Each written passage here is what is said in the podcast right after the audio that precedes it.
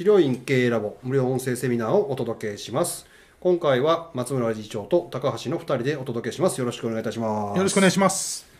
いや世の中いろんなねことが起こって大変なことになってますけれども、まあ、松村さんまたいろいろあったんでしょ？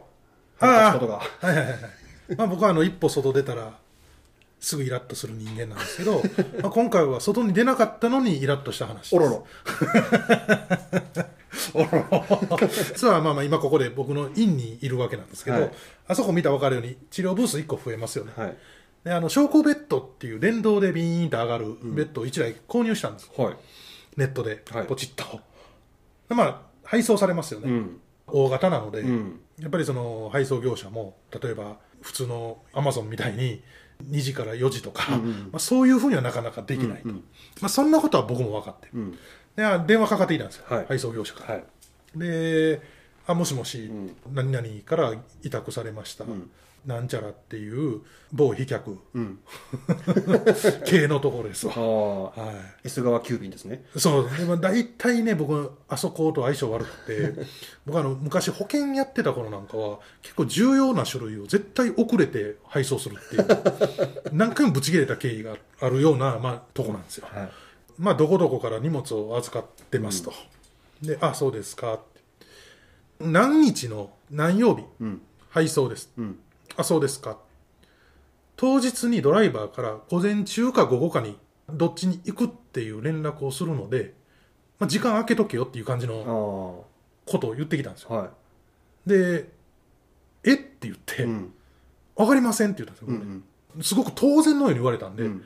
あの届くんでみたいな。あ午前か午後どっちかですみたいな感じだったんで当然お前家おるやろみたいなノリやったんですよね。あえそれはでもあれでしょ？でも何月何日は言うてるんでしょ？ああえっと以降で何月何日あ何曜日以降のいつかは分からんけど、はい。当日に分かればその届ける当日に電話する。それは無理でしょ。で「えって分かりません」って言ったら向こうも「は？なんで分からへんねん」みたいなノリになって「え逆に分かるんですか?」って言って、僕はその電話のおおばちゃんやったんですけど女の人に「いやすいませんじゃあね、うん。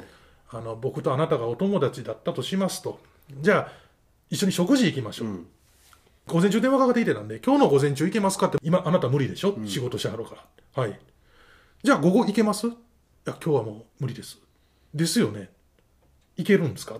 僕がって言ったら、あって気がつくんですよ。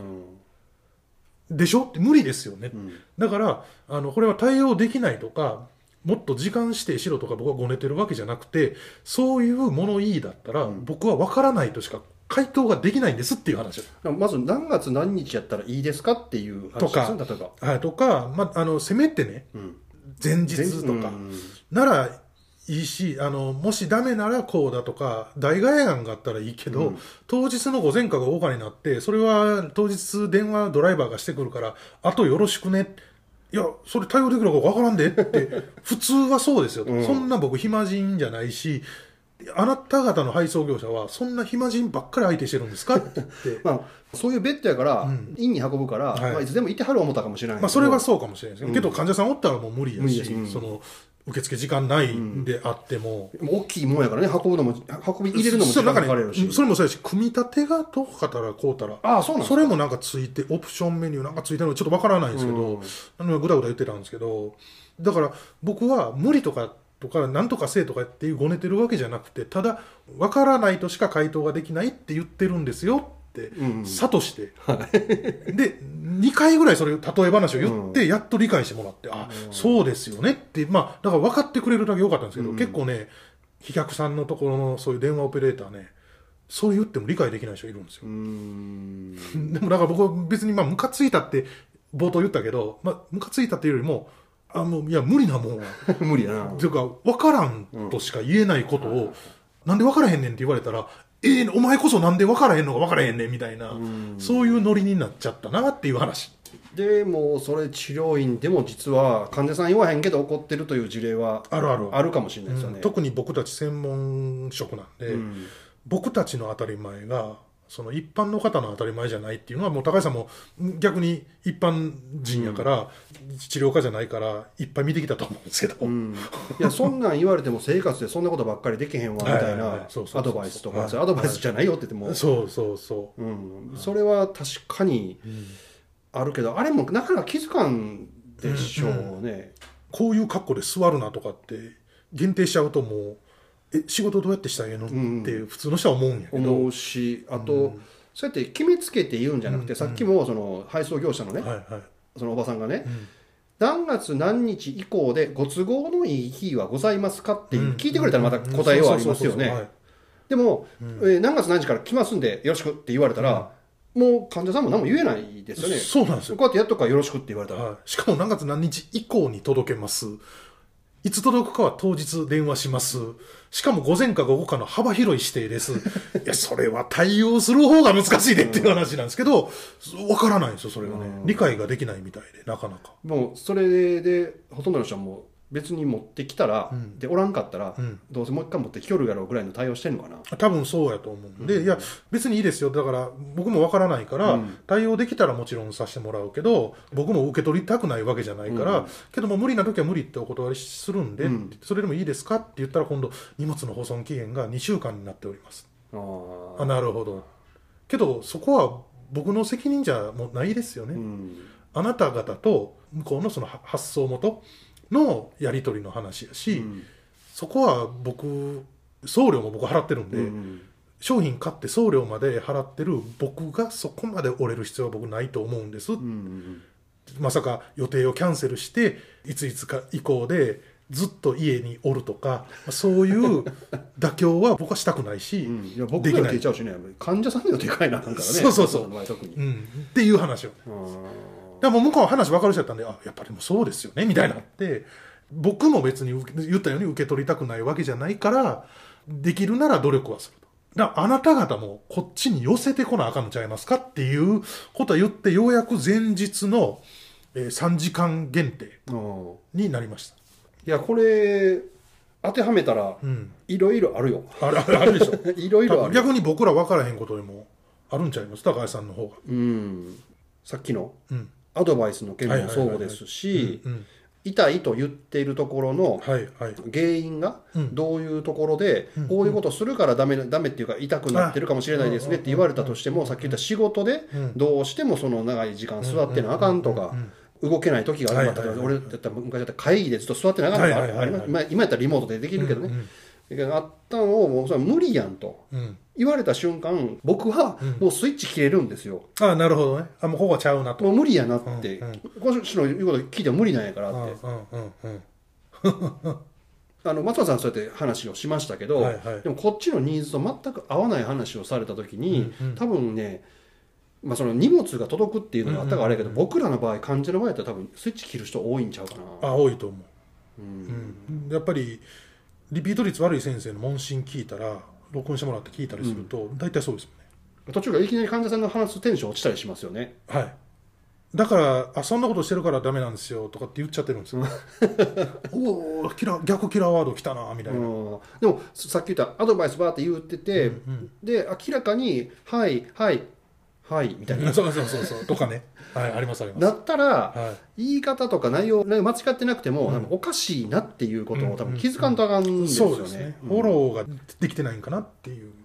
でそれぐらい違う患者さんのうん。返答を聞き逃すってだいぶやばいですよねもう。んなんかデリカシーないんやろうなって思いますこんな言い方したらあかんけど。ういやでも体の反応見れんねんから それぐらい見てよって俺は思うんですけど。ででも大体コミュニケーションそういうのができない人は体の反応を見逃しやすいですね。細かい歪みとかあー。チェックもしないし結構大雑把なのは分かりはるけど、っていうパターンが多いですね。そこはやっぱどないしましたってこう聞かないと。うん、あかんしなんか下手な人ってそこでうん、この畳みかけるああそうそうそう人もいるじゃないですか。いわゆるマウントね。マウントになってはい、マウもントになっちゃう。なんかこいつ分かってへんわと思って、はい。ではい。ちゃうねんって話じゃないですかたら。で面白いのが患者さんの中には結構根性ある患者さんもおってそんなんしてるから腰悪くなるんですよ。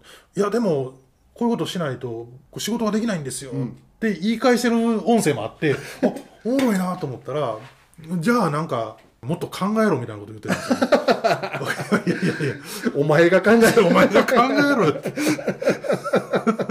立って仕事せみたいなこと言うんですよ。下手したら、今あのスタンディングデスクあるやないかみたいなことを言わ、言うんですよ。けど、いやいや、その会社がね、自分の会社じゃない以上ね。無理や無理やだけ立って仕事がおかしいいやいや、平気で言うんですよね、そういうの。こいつマジかよって思ったこともありますけど、うん、それ僕らも対法人の営業で提案するときに、もうこの提案無理やわっていう提案されることもあるんですよ、このコストでは無理とか、この納期では無理とか、うん。この内容では無理ってあるんですけど、そんな時に、できないやつは、はい、すいません、できませんでもってくるんですよ、でも普通はですよ、仕事もらおうと思ったら、うんうん。これはできませんけど、こういうのどうですか、ああいうのどうですかって持っていくのが営業やし、AI じゃないうんうん。ものじゃないですか、そうですね。まあ最近で AI でも考えようかな。だけどさっきのうん。スタンディングデスク使えは、はいはい。あまりにも無茶なその無茶でしょ。代替提案じゃないですか。そうそうそう。こいつは何を患者さんと戦ってどうすんねんとか。あそうそう戦ってるからね。そうそうそうそうそう。相手の要望を満たすためにはどうしたらいいかっていうのを、だからテレビ見ててもインターネット見てても何でもいいですよ。これ無理やなと思った時に、うん無理やけど何かあるとしたらって考えるとか。とかねあと僕ね、まあ、僕も僕は患者さんが何か、まあ、明らかにこれしてるからやろなっていうのって患者さんも実は分かってるんです。うん。ことが多いんですよね、うん腰が痛くてはい。ずっと座ってるっていうと、だから僕は問診の時になんで痛いのかを患者さんに言わすためにずっと質問するんですよ。うん例えば自分の中で思う心当たりって何ですか？とか。あ実はこれ私プログラマーやってるんですけど、デスクワークでずっと座ってるんです。それじゃないかなと思うんですって言ってくれると、あ多分そうでしょうね。って向こうが認めてるから、うん。それをお前座りすぎやねんって僕が言うと患者さんは反発。プログラマーやからしゃあないやんけってなるけど、まあ対決になるのね。そう。けど質問すればうん。済む話なんですよ。うん。で、あ、大変な仕事ですよねって一言言ってあげて、いえいえいえ、ねなるじゃないですか患者さんも。ほんなら、座らなできへん仕事ですもんねって、まさかスタンディングデスクいうわけにもいけへんし、みたいなこと言うと、そうなんですよねって言って、まあでも、こういうとこ気をつけてたら案外カバーできますよ、みたいな指導をすると、聞き入れてくれるんですよ。うん、やっぱり僕ら問診する時でも、我々喋るのに相手8喋らすっていうんだけど、ポイントはさっきま松村さんが言ったように質問をするということですよ。まずね、はい。質問をして同調してあげて、はい。質問して同調してあげてっていうので信頼関係を築けばやっと。アドバイスを聞いてくれる状態になるっていう、だからみんな質問が下手だと僕ではし。てないですよしてないし。だから、まあ、僕は常になんでこの人こう悪くなったんだろうとか逆になんかすごい変なこと言ったらなんでこの人こんなこと言うんやろうとか理由を知りたくなってそれをさ、探るのにえなんでそう思ったんですか？とか聞くタイプなんでみんなしないです。スルーしちゃったりとかするんで、そういうとこかなっていう。ですね、まあ、これ普段から鍛えようと思ったらさっき言ったテレビドラマでも何でもいいですよ。なんでやろうなんでやろうっていうのをちょっと考える訓練はい。してもらったらいいし、はい。まあ、こればっかりはどうしても一人で訓練するのは難しいので、うんうんはい。我々の方で3月20日、はい。問診講座やりますんで、はい。残り一席ですね。はい、お申し込みいただいて、はい周りの問診どんなことしてるのかとか、はい自分も問診してみたらどんな風になるのかっていうのをぜひ経験してレベルアップにつなげていただければなとはいいうふうに思います。はいでは今回これで終わります。ありがとうございました。ありがとうございました